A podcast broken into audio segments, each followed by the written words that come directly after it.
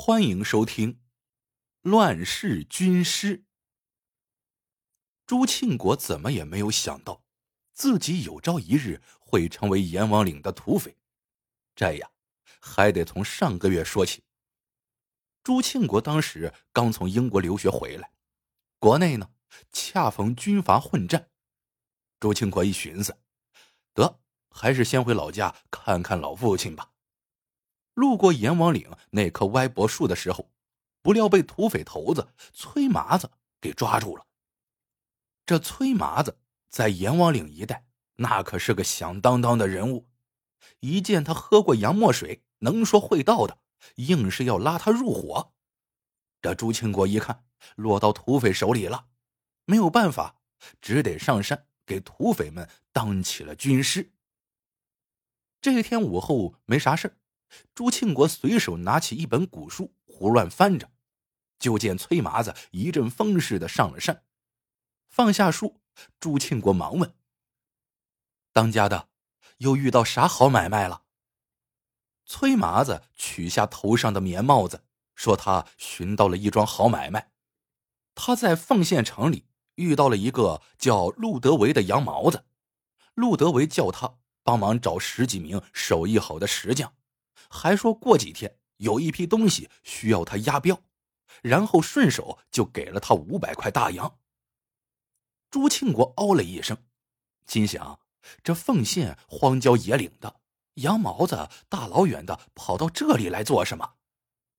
朱庆国一时好奇，便问陆德伟找石匠干嘛？崔麻子摇了摇头说：“他也不清楚。”这陆德维大老远的从外国。跑到这山窝子里，而且一下子要这么多石匠，他到底想干什么呢？朱庆国按捺不住好奇心，问了陆德维的地址，便只身来到了凤县城里。吃过晚饭之后，朱庆国摸到了陆德维的住处，翻墙跳了进去。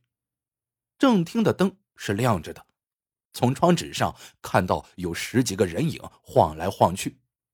朱庆国将耳朵贴在窗边，只听一个声音说道：“动手割的时候一定要小心，越完整，我给的大洋越多，知道了吗？”屋里其余的人都说知道了。听刚才那安排工作的声音，应该是陆德维。他们要割什么呢？OK，那就出发。接着。屋门被推开，走出来了十几个人，身上都背着布袋，应该是崔麻子说的那群石匠。金发碧眼的陆德维带头朝城外走去。朱庆国趁人不注意，也装作石匠的样子，悄悄的跟在人群后面。这一伙人出城之后，直接往城西的荒山走去。大约走了一个多小时，陆德维叫众人点亮马灯。小心翼翼的钻进了一个石窟，朱庆国紧紧的跟在后面，越往里走，那是越黑呀。不多时，陆德维停了下来，手指着前方石壁上的一幅浮雕，说：“就是他，你们把它割下来，我给你们每人一百块大洋。”众石匠一听有一百块大洋，都乐坏了。陆德维在一旁指挥着，让他们小心的切割。朱庆国装模作样的拿起一把锤子，定睛朝石壁上望去，只见石壁上刻的是大大小小的佛像浮雕，功法细腻，栩栩如生。朱庆国想起来了，他在国外留学的时候，曾在报纸上见过这幅浮雕的介绍，记得叫做《众生礼佛图》。报纸上说极具考古价值，堪称无价之宝。直到此刻，朱庆国方才明白，陆德维为什么不远万里跑到凤城县了，感情是要把咱老祖宗留下来的宝贝给偷走啊！朱庆国知道，就算这个时候把杨毛子的坏心眼说出来，这些石匠们也不会站在自己这边的，他们的心里只有那一百块大洋。略一琢磨，朱庆国趁众人不注意，偷偷溜出石窟，往山寨跑去。回到山寨之后，朱庆国将事情简要说了一遍。崔麻子听完，一拍大腿，大骂道：“好你个羊毛子，竟敢来偷咱祖宗的宝贝！老子第一个不答应！”说罢，他迅速召集山寨里的弟兄，全副武装的跟着朱庆国赶到石窟里。可惜已为时已晚，石壁被割了一大块，众生礼佛图已经不见了。朱庆国扑通一声跪下，大哭道：“祖宗留下的好东西，在这乱世中给毁了，愧对祖宗啊！”崔麻子在一旁不停的劝慰道：“哎。”这事儿也怪我，还给那个羊毛子找石匠。事情既然已经发生了，咱们合计合计，看看有没有法子把那宝贝夺回来。朱庆国望着凹凸不平的石壁，突然想到了什么。对呀，这么大面积的一幅浮雕，就算被割下来，也已经是一块一块的了，肯定还需要高手重新拼凑才能够还原。于是，朱庆国立马跟崔麻子说了自己的想法。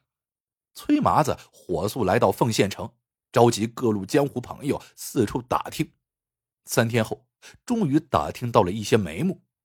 城西的双茶巷内住着一个叫七爷的工匠，有这门手艺，是道上公认的高手。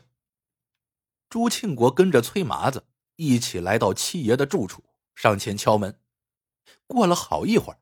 一个风烛残年的老人开了门，把他们请进了屋里。朱庆国拱手道：“是七爷吧？在下朱庆国，这位是阎王岭的崔麻子。”七爷咳嗽几声，盯了二人一眼，说：“老了，眼睛不好使了，不知二位登门有何贵干？”朱庆国说道：“七爷。”事情紧急，我就直说了。倒腾古玩的人都知道，您在道上是德高望重的前辈，做旧的手艺更是巧夺天工。七爷接话道：“二位，那都是过去的事了。如今老朽年事已高，这手艺早就荒废了。”朱庆国扑通一声跪在七爷面前，急道。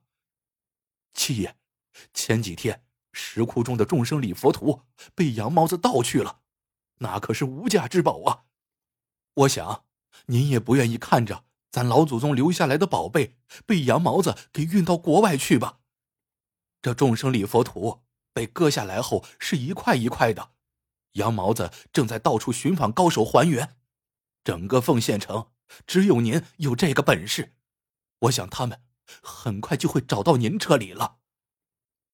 七爷长叹一声，重重的拍了下桌子：“唉，真是造孽呀！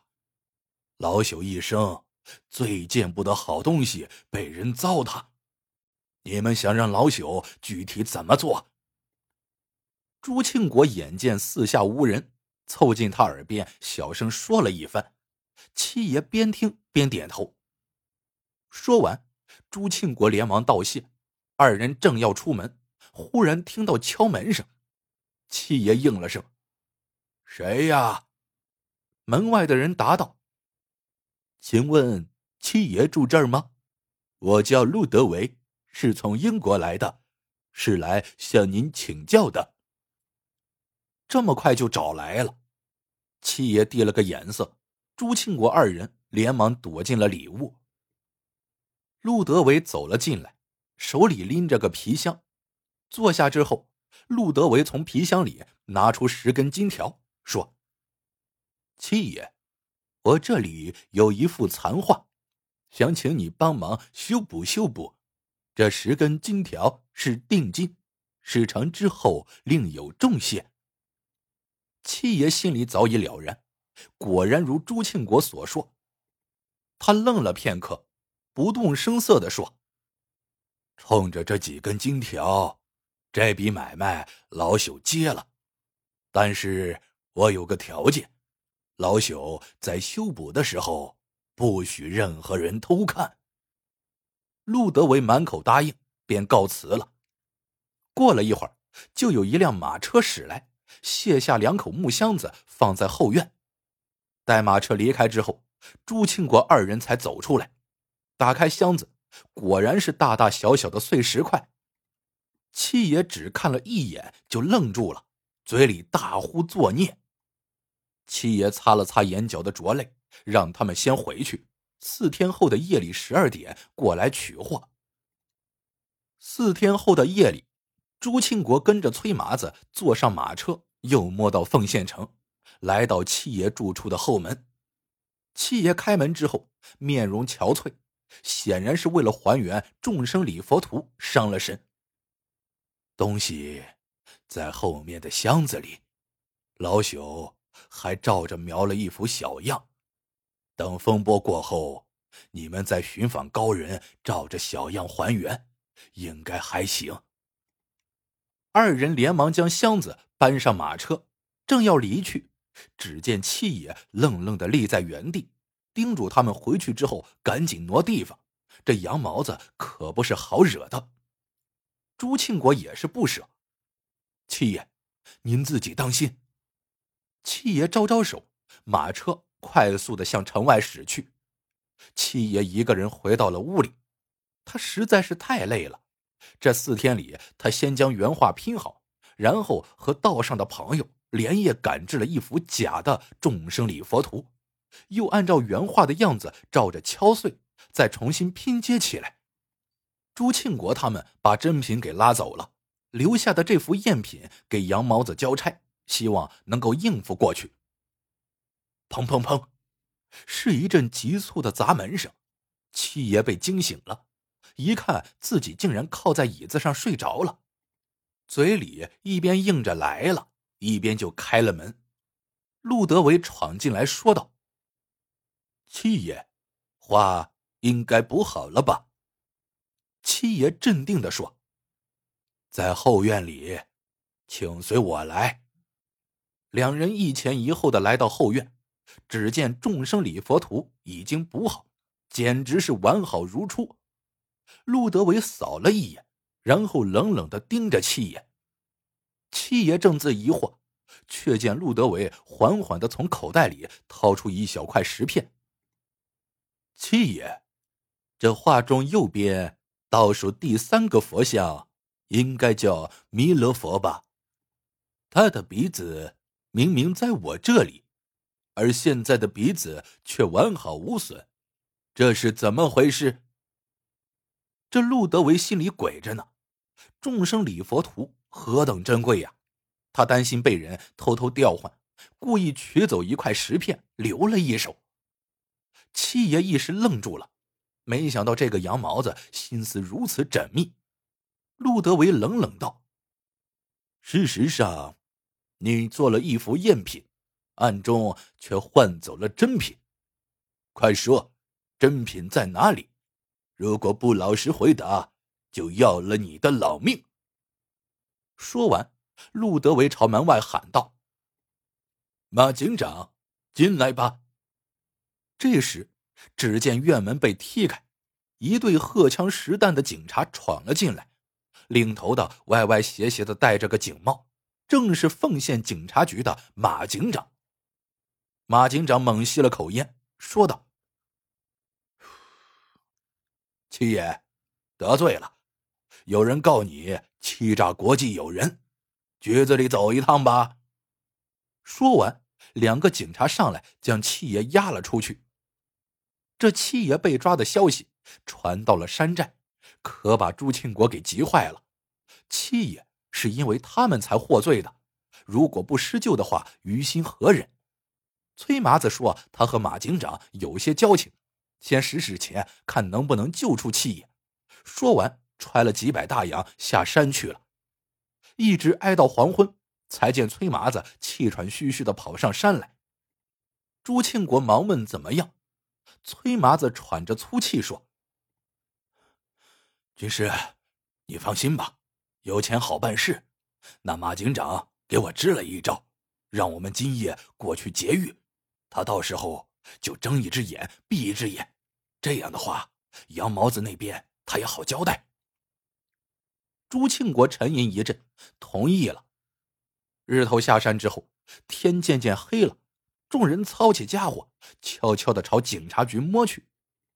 摸到了牢门入口，崔麻子利落的将两个值夜的警察打晕了。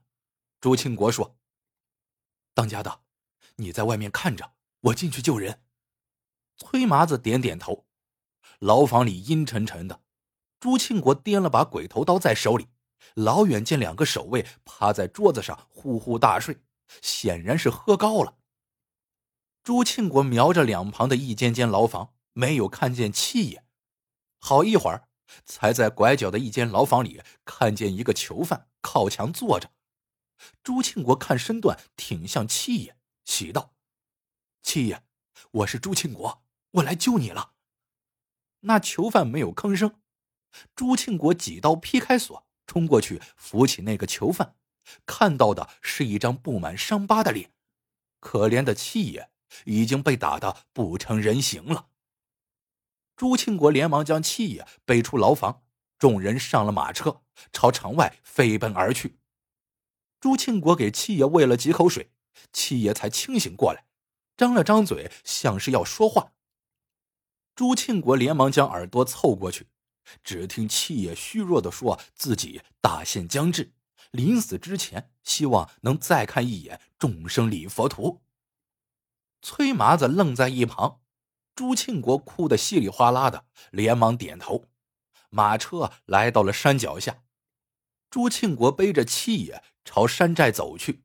崔麻子忽然拦住他，急道：“七爷，上次您给的两幅小样，我不小心弄丢了。”您能不能再给我画一幅？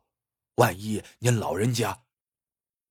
七爷吃力的说：“好，等我看到众生礼佛图，马上就画。”这时，崔麻子大叫道：“他根本不是七爷！”然后一脚扫了过去。朱庆国背上的七爷，当然是带引号的啊，身手灵敏，一翻身闪开了。撕下了脸上的伪装，却是警局里的一名探员。那探员说道：“不错，崔当家的果然好眼力。这崔麻子到底是老江湖，他在马车上看到贾七爷张口说话，却没有看到门牙左边的一颗金牙，而上次见七爷的时候还是有金牙的，这是第一个破绽。然后。”他故意说两副小样丢失了，贾七爷根本就不知道，其实上次七爷只给了一副小样。有了这两个破绽，崔麻子立马断定面前的七爷是个冒牌货。崔麻子掏出手枪，威逼道：“说，姓马的派你混进山寨来干什么？”崔当家的，这个问题我亲自回答。包你满意。这时，马警长从一旁的草丛里钻出来，身后跟着陆德维和一百多名荷枪实弹的警察。其实啊，马警长早就被陆德维的金条给喂饱了。恰好这个时候，崔麻子来找他帮忙营救七爷，马警长就将计就计，派探员假扮七爷，意图混进山寨，连夜查找众生礼佛图的下落。而他则带着一大帮帮手在后面等待时机，不料假七爷被揭穿了，马警长只得提前现身了。马警长命令道：“先下了他们的枪！”一群警察扑上来，将一众土匪的武器全部给缴了。陆德维狰狞的笑道：“七爷早就去见阎王爷了，快把珍品交出来，否则……”杀光你们！崔麻子沉吟一阵，说：“珍品藏在一个山洞里。”于是众警察押着土匪们朝山洞走去。好一阵子，才到了一个山洞，一大帮人全都钻了进去。只见山洞正中央的位置，凌空吊着一个大木箱，一头的绳子拴在陡峭的石壁上。崔麻子说：“珍品就在木箱子里。”马警长怕山洞里设有机关，连让崔麻子派一个手下解开绳子，放下木箱。崔麻子冲朱庆国递了个眼色，又望了眼洞口，低声说道：“好兄弟，还记得我们第一次见面的地方吗？时间过得真快呀，一眨眼，你给我当了两个来月的军师了。”朱庆国当然会意，慢慢爬上石壁，一道一道松开绳头。就快完全松开的时候，他突然双手抓住绳头。木箱子太重，快速坠了下去。借着坠势，朱庆国整个人像一道弧线跃到了洞口，快速跑了出去。马警长正要去追，崔麻子大声叫道：“慢着！谁敢动，我就引爆炸药箱！”不知何时，崔麻子手里多了一把枪，木箱子里全是炸药，只需要一个火星子，炸药就会引爆。马警长连忙挟持了余下的土匪，大叫道：“崔麻子，这些可都是你出生入死的弟兄，你忍心看着他们都被炸死吗？”崔麻子大笑几声，说道：“弟兄们，我崔麻子一生打家劫舍，干了不少坏事这次跟着军师和弟兄们一起保护祖宗留下的宝贝，应该……”算是做了一件好事吧。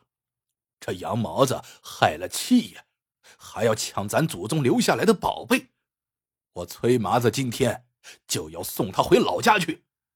只是对不起诸位弟兄了。众土匪群情激愤，大叫：“快点开枪，跟着当家的一起上路！”随着一声枪响，整个山洞爆炸开来。朱庆国刚走没多远，就听到了巨大的爆炸声。后来，朱庆国在他和崔麻子第一次见面的地方，就是那棵歪脖树的树洞里，找到了一幅地图，然后按照地图找到了珍品的藏处。崔麻子到底是个老江湖，深谋远虑，早已将珍品藏了起来。几天后，朱庆国修了个坟包，在坟前。朱庆国磕了三个头，说：“当家的，诸位弟兄，你们都是好样的。若有来世，我朱庆国还给你们当军师。”新中国成立之后，众生礼佛图在博物馆里展出，众佛或嗔或笑，宝相庄严。有好事者打听宝物来源，工作人员介绍说。是一位老人无偿捐赠的，老人没有留名字，只说是姓朱，其他的就无从猜测了。故事到这里就结束了，喜欢的朋友们记得点赞、评论、收藏，感谢您的收听，我们下个故事见。